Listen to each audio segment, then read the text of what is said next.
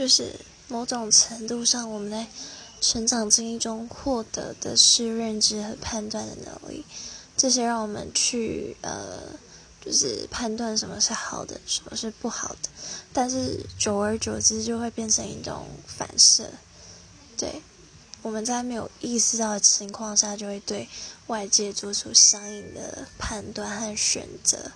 那如果一个就是一件事情带给自己的只有不安全感或者是不愉悦，就是在体体验到之后，那我们可能之后的方式就是，只要一遇到类似状况，就会选择逃避和离开。